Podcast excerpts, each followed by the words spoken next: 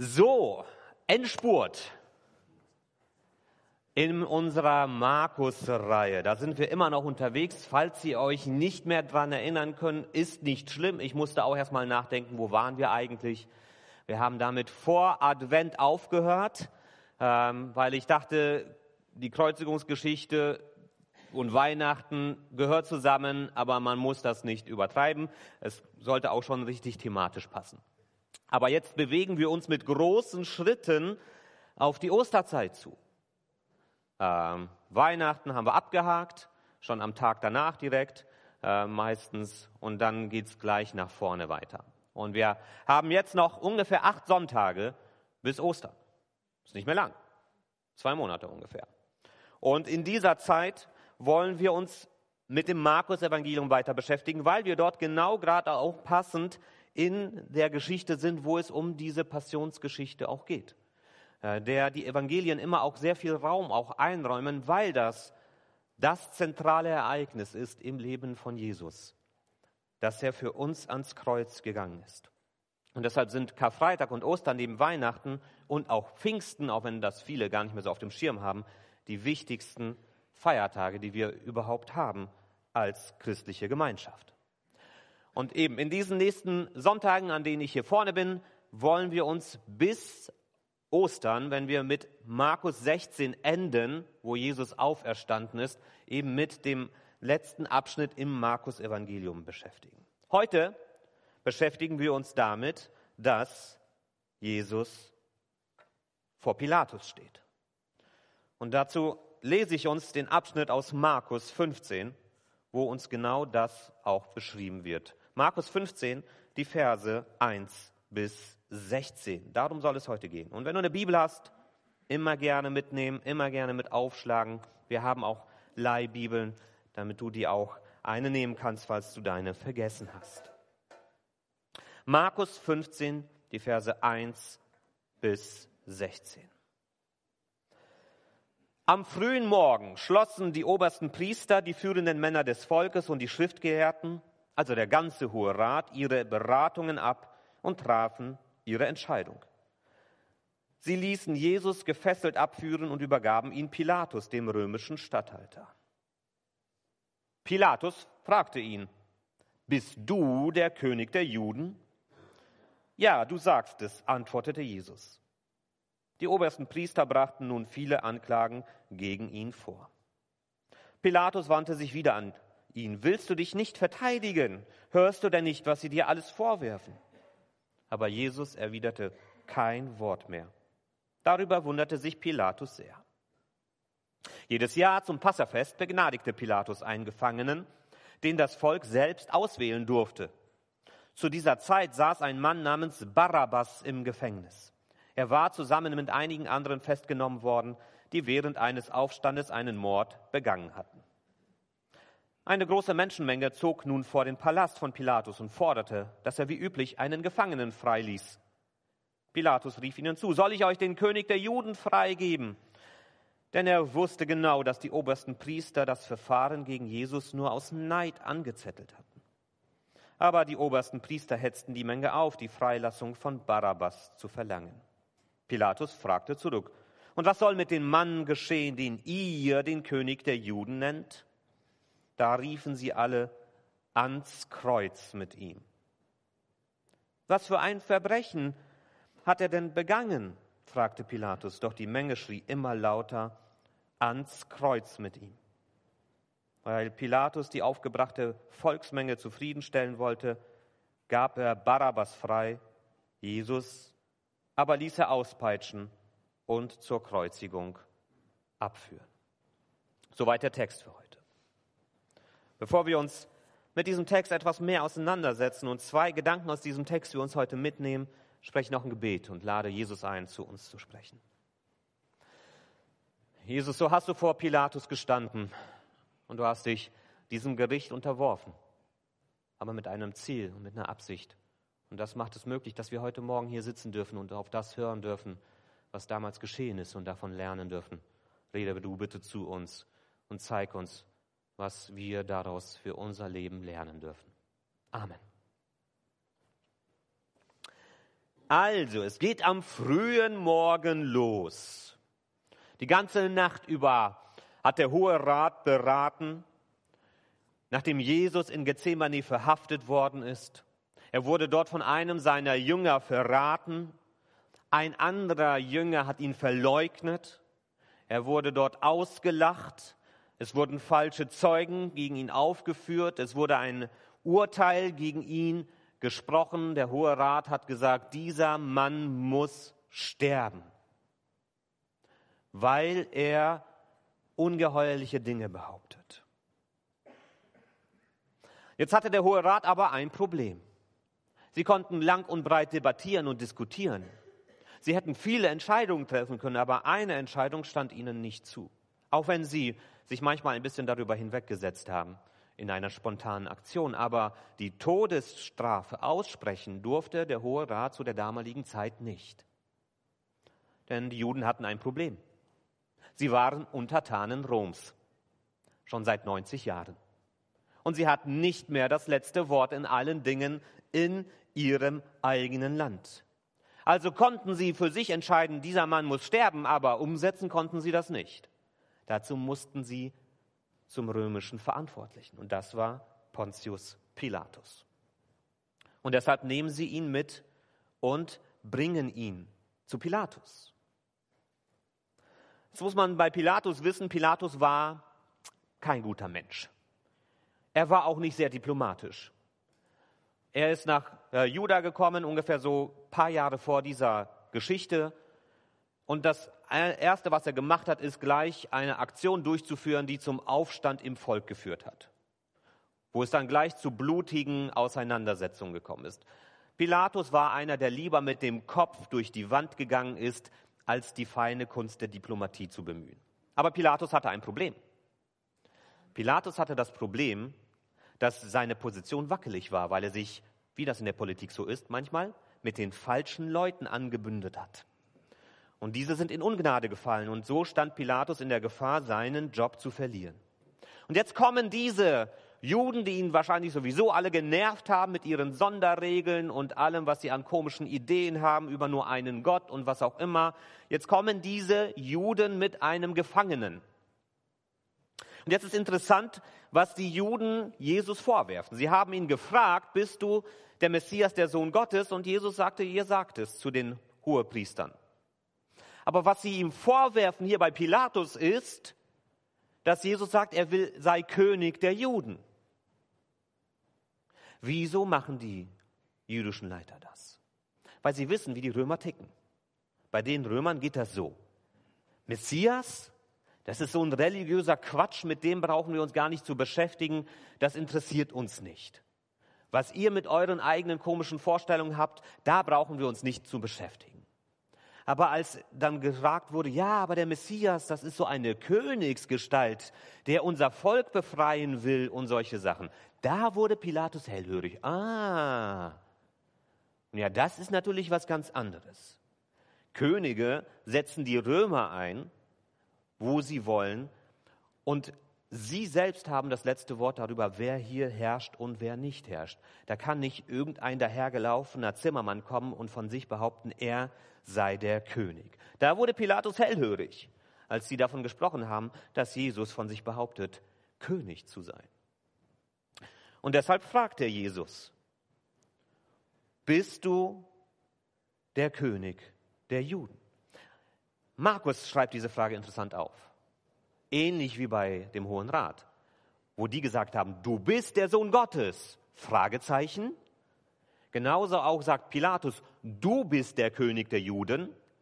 Fragezeichen. Im Grunde ist das formuliert wie eine Aussage, aber gedacht als Frage.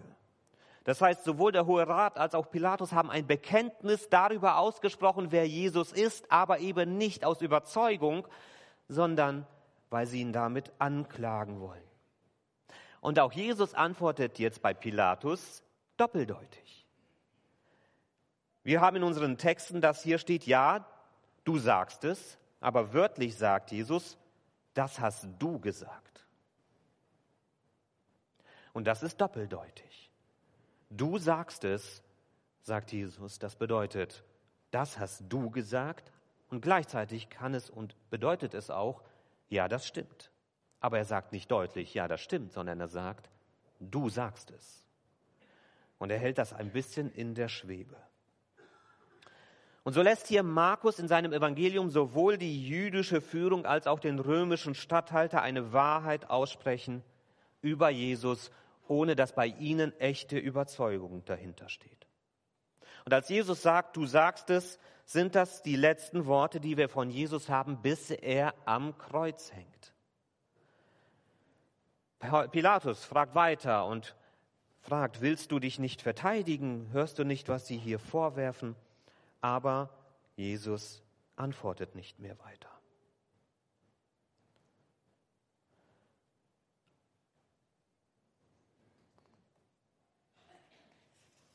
Interessant ist aber auch das Gespräch, was wir im Johannesevangelium zwischen Pilatus und Jesus haben. Das erklärt noch ein bisschen tiefer, worum es wirklich auch in dieser Geschichte geht. Und das haben wir in Johannes 18 aufgeschrieben. Da unterhalten sich die beiden. Und auch da fragt ihn Pilatus im Evangelium nach Johannes, bist du der König der Juden? Da hat Jesus ein bisschen anders reagiert fragt, bist du selbst auf die Frage gekommen oder wird dir das nur quasi ins Ohr geflüstert von anderen? Und Pilatus reagiert und sagt, bin ich etwa ein Jude? Ich kenne mich mit eurem Quatsch nicht aus. Die anderen, die sich damit auskennen, die unterstellen das. Was hast du zu antworten?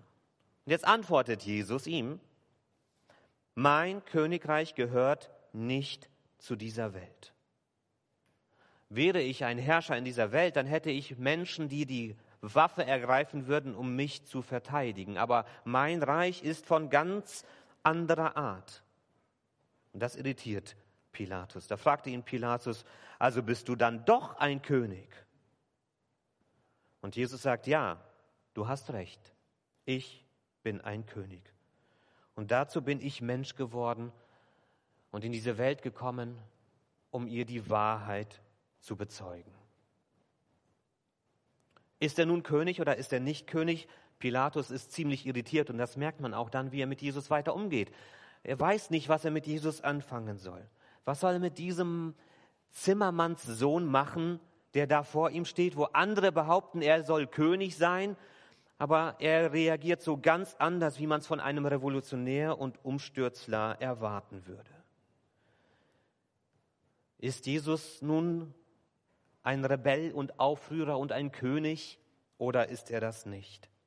Die Antwort darauf lautet, ja, Jesus, Jesus ist ein Umstürzler. Jesus ist ein Revolutionär. Aber eben ganz anders, als man es von solchen Menschen gewohnt ist. Und ja, Jesus ist König, aber ganz anders, als man es von Königen gewohnt ist. Wir in Deutschland haben auch unsere Geschichte mit Königen. Ich habe mal dazu ein Bild mitgebracht von unserem letzten Kaiser in Deutschland, wo er den Reichstag eröffnet, Kaiser Wilhelm II. Und dann haben wir Deutschen vor 100 Jahren gesagt, Schluss damit, ihr geht alle in Rente, wir wollen euch hier nicht mehr. Seitdem haben wir keine Ahnung, was es heißt, einen König zu haben. Andere Länder haben das. Die haben noch Könige. Zum Beispiel das haben wir ja mitbekommen, dass jetzt ein neuer König in England, in Großbritannien ist, King Charles. Aber wenn man sich auch King Charles anguckt und die Könige, die heute so in dieser Welt noch herrschen, aus dem Fernseher und so weiter, muss man ehrlich zugeben, Könige heute sind auch nicht mehr das, was sie mal waren. Mehr Deko, als dass sie Ehrfurcht erregen.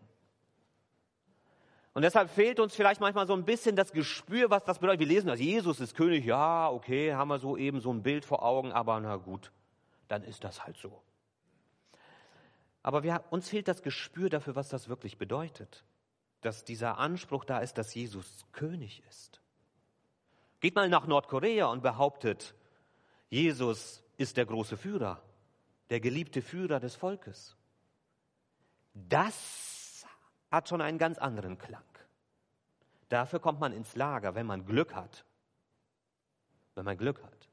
Oder in China zu sagen, nicht die Partei, sondern Jesus hat das letzte Wort. Nicht Xi Jinping hat das letzte Wort, sondern Jesus. Das hat einen ganz anderen Geschmack. Da steckt eine ganz andere Wucht dahinter. Als wenn wir sagen würden, Jesus ist Bundeskanzler. Das ist so ein bisschen, oh gut, okay, tut mir leid für ihn. Wir, uns fehlt dieses Gespür dafür, dass dort jemand wirklich Macht hat. Macht über Leben und Tod. Macht über ein ganzes Volk. Macht in seiner Hand mit einer Entscheidung, Krieg zu entfesseln und Menschen in den Tod zu schicken und ungeheure Summen aufzubringen. Das ist das, was Könige ausgemacht hat über viele Jahrhunderte, auch in Europa dass sie mit Macht geherrscht haben, dass ihr Wort Gesetz war. Wenn sie was gesagt haben, dann wurde das gemacht. Dass Menschen in diesem Land nicht freie Bürger waren, sondern Untertanen. Dass das ganze Land dem König gehört hat und er alles in der Hand gehabt hat. Dieses Gespür haben wir nicht mehr. Dass ein König sich versorgen und bedienen lässt von seinem Volk. Und es seine Herrschaften zur Not mit Gewalt verteidigt, ohne Rücksicht auf Verluste. Das alles ist damit verbunden, wenn man König ist. Und wenn jetzt über Jesus gesagt wird, Jesus ist König, dann schwingt das im Hintergrund mit, dieses Wissen darüber. Und vor diesem Hintergrund merken wir, wie anders Jesus ist, wenn er König ist. Jesus hat Autorität. Das ist sehr wohl damit gemeint. Aber er setzt diese Autorität nicht mit Macht und Gewalt um, sondern mit Wahrheit und Liebe. Jesus hat das letzte Wort, auch das letzte Richterwort über diese Welt. Aber er gibt jedem die Freiheit, sich, ob er sich diesem Wort, auch diesen, diesem Gesetzeswort von Jesus unterordnen möchte. Und Jesus verfolgt kein egoistisches, egoistisches Interesse. Der möchte nicht in Palästen wohnen und sich bedienen lassen. Das war nie seine Absicht, sondern, Kigo-Zeit ist schon, sondern er möchte uns dienen. Das ist der Unterschied. Er will nicht in Palästen wohnen. Und er möchte nicht in Pomp und Herrlichkeit wohnen. Er ist nicht daran interessiert an diesen ganzen Äußerlichkeiten. Jesus möchte nicht als König in Palästen wohnen. Jesus ist König und möchte in unseren Herzen wohnen. Das macht den Unterschied bei ihm aus. Und Jesus ist König und möchte in unseren Herzen wohnen, weil er uns ein sinnvolles und erfülltes Leben geben möchte.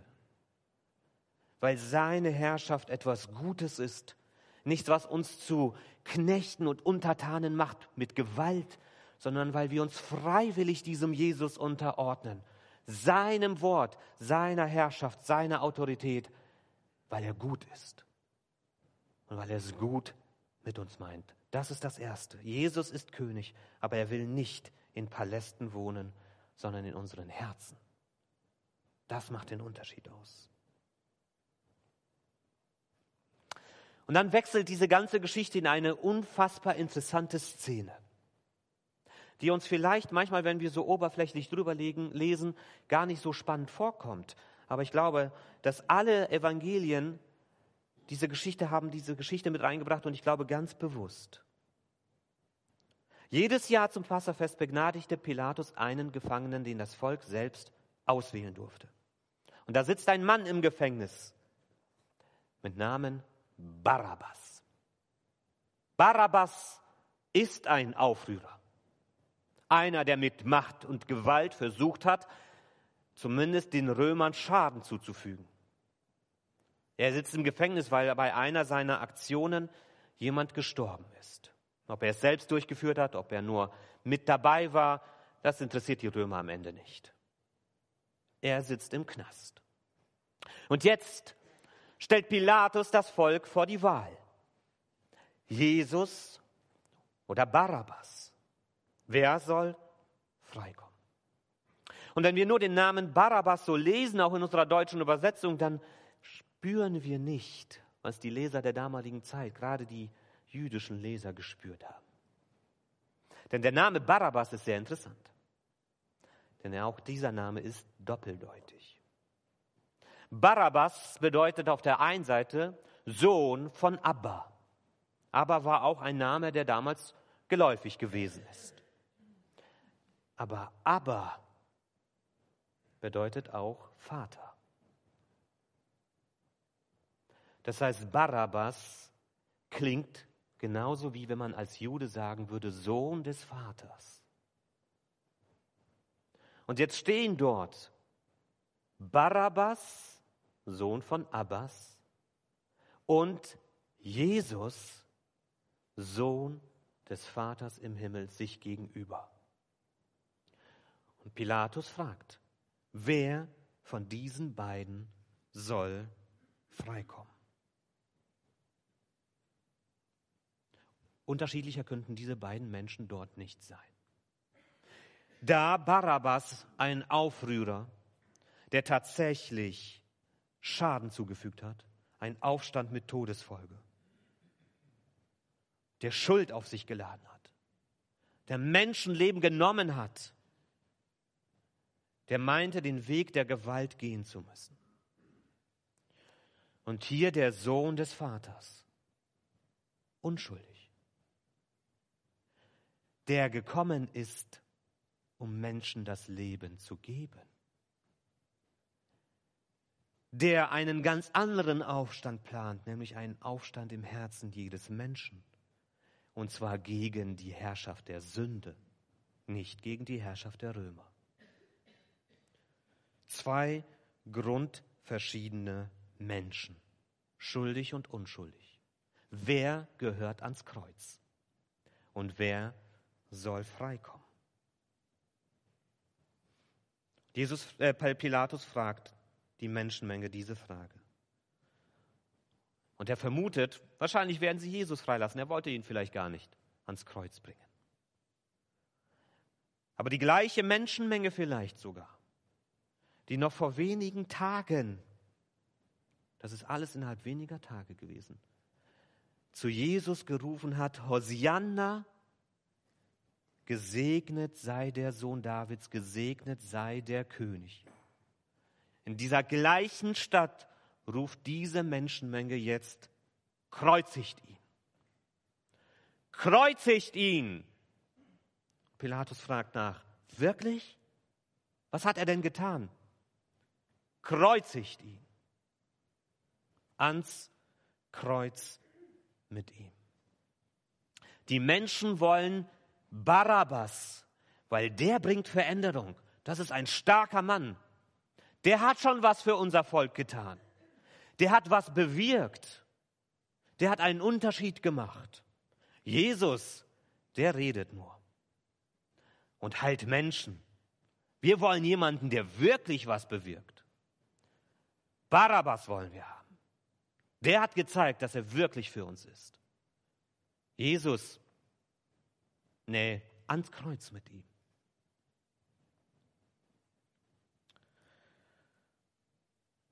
Ich habe euch ein Zitat mitgebracht von Steve Jobs. Scheint ganz anders zu sein, aber hört mal erstmal zu. Steve Jobs sagt über Menschen, das ist der, der Apple gegründet hat und uns das iPhone gebracht hat. Und er sagt jetzt darüber, wie er zu gewissen Produkten gekommen ist. Manche Leute sagen, man solle den Kunden geben, was sie wollen, aber das ist nicht mein Ansatz. Unsere Aufgabe ist es, herauszufinden, was sie wollen, bevor sie es tun. Und dann, macht er einen interessanten Vergleich. Ich glaube, Henry Ford hat einmal gesagt, wenn ich die Kunden gefragt hätte, was sie wollen, hätten sie mir gesagt, dass sie ein schnelleres Pferd wollen. Henry Ford, der die Ford-Werke gegründet hat und Automobile nach USA gebracht hat. Die Leute wissen nicht, was sie wollen, bis man es ihnen zeigt. Wenn man die Leute gefragt hätte, was wollt ihr, hätten sie gesagt, ein schnelleres Pferd. Und am Ende wollten sie das Auto, aber sie haben ja gar nicht gewusst, was sie wirklich wollen. Wieso zitiere ich das hier? Ich möchte es richtig einsortieren. Im Kern geht es darum, dass uns manchmal unsere Intuition, unser Bauchgefühl voll in die Irre leiten kann. Diese Menschen vor Pilatus dachten vielleicht, dass sie Barabbas wollen, weil der einen Unterschied macht. Der hat ja schon gezeigt, dass er für unser Volk bereit ist, alles zu riskieren. Das ist ein echter Revolutionär. Der bringt uns vielleicht mit die Freiheit. Aber das ist nicht das, was am Ende das ist, was wirklich hilft. Es ist der falsche Weg. Und so kann uns unsere Intuition, unser Bauchgefühl manchmal in die Irre führen. Und wir wissen nicht immer, was wirklich gut für uns ist. Die Menschen haben sich für Barabbas und gegen Jesus entschieden. Und in diesem Moment scheint das für die Menschen die richtige Entscheidung zu sein, aus unserer Sicht die falsche Entscheidung. Und so ist Gottes wunderbarer Plan, dass am Ende diese falsche Entscheidung doch die richtige war. Denn weil sie Barabbas frei haben wollten, ist Jesus ans Kreuz gegangen und deshalb sitzen wir alle hier. So geht Gott in dieser Geschichte mit uns um und schreibt auf krummen Linien gerade und verliert nie die Kontrolle. Und das Spannende an dieser Geschichte zwischen Jesus und Barabbas, in dieser Aufstellung, in die Frage, wer wird den Weg ans Kreuz gehen, ist, es ist schon die Vorschau auf das, was am Kreuz selbst passieren wird.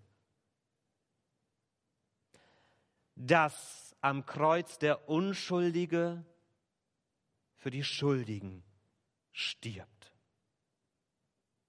Darum geht es am Kreuz. Und Barabbas in dieser Geschichte, das bist du und ich. Du bist Barabbas in der Heilsgeschichte Gottes. Du bist derjenige, der freikommt, weil Jesus deinen Platz am Kreuz eingenommen hat. Und wie Barabbas bist auch du ein Aufrührer und ein Rebell selbst wenn du dich nicht als solcher empfindest. Selbst wenn du denkst, ich war nie gewalttätig, ich habe nicht mal eine Fliege was zu Leide getan. Barabbas lehnte sich gegen die Unterdrückung durch die Römer auf. Wenn du aber noch kein Ja zu Jesus gefunden hast, wenn du kein Ja zu Jesus als König in deinem Leben gefunden hast, dann rebellierst du faktisch gegen die guten Gedanken und Absichten Gottes für dein Leben wenn du vor dieser Wahl stehst, Jesus als König anzunehmen und du tust es nicht. Jesus ist für dich ans Kreuz gegangen, damit du von dieser Schuld der Auflehnung gegen Gott, den guten Vater im Himmel, freigesprochen wirst. Und wenn du Jesus annimmst, dann bist du nicht mehr Barabbas, der Sohn von Abbas, der Aufrührer, dann darfst du Bar Abba werden oder auch die Tochter oder Sohn des Vaters im Himmel. Jesus ist unschuldig ans Kreuz gegangen, damit du von deiner Schuld freigesprochen und du musst nicht Barabbas bleiben. Du darfst Sohn und Tochter des guten Vaters im Himmel werden. Wenn du aufhörst, gegen Gottes gute Absichten für dein Leben zu rebellieren. Wenn du aufhörst, Jesus den Platz zu verweigern, den er gerne in deinem Leben einnehmen möchte. Er wird dich nicht zwingen, aber er bietet sich dir an dein guter König zu sein. Lauf nicht mehr weg vor diesem Jesus, sondern stimme mit uns ein, mit uns in unser christliches Bekenntnis. Jesus ist König, der sein Leben für mich gegeben hat. Das ist unser Bekenntnis. Jesus ist König der sein Leben für mich und auch für dich gegeben hat. Amen.